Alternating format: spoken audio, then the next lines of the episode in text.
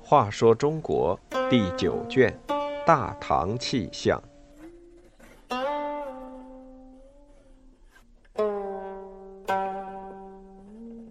八十五，满腹奸猾。安禄山从士兵起家，成为边防大将，最后差一点儿推翻了大唐。他的看家本领是当时腐败的朝廷里盛行的权术。唐朝时有很多大将是少数族人，其中最出名的，后来差点推倒唐朝统治的是安禄山。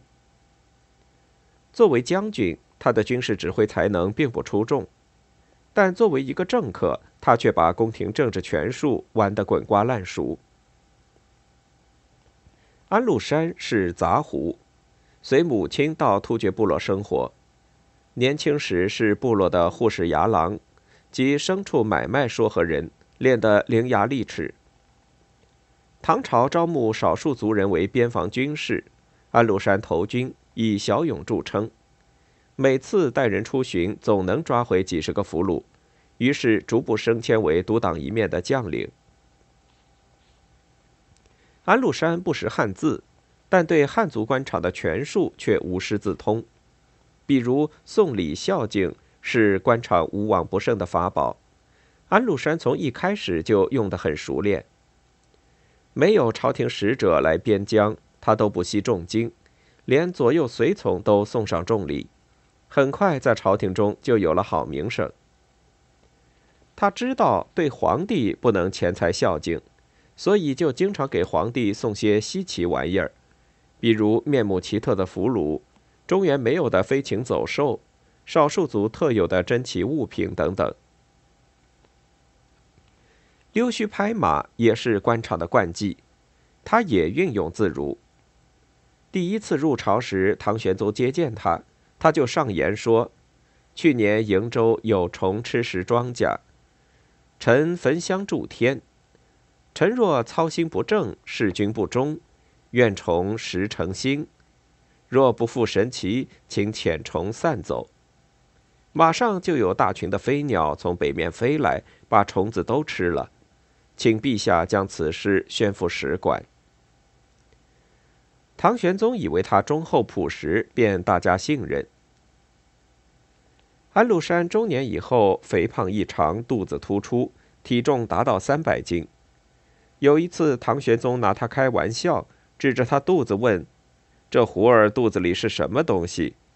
他应口而答。没其他的，都是对陛下的忠心。装傻守拙是中国宫廷官场的处身良方。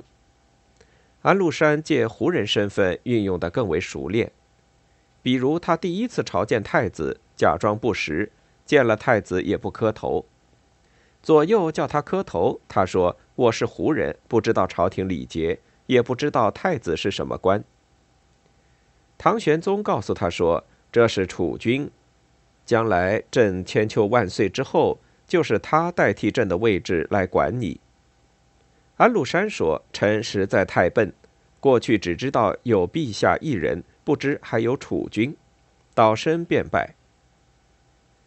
唐玄宗以为安禄山确实忠厚，要他和杨氏姐弟结为兄弟。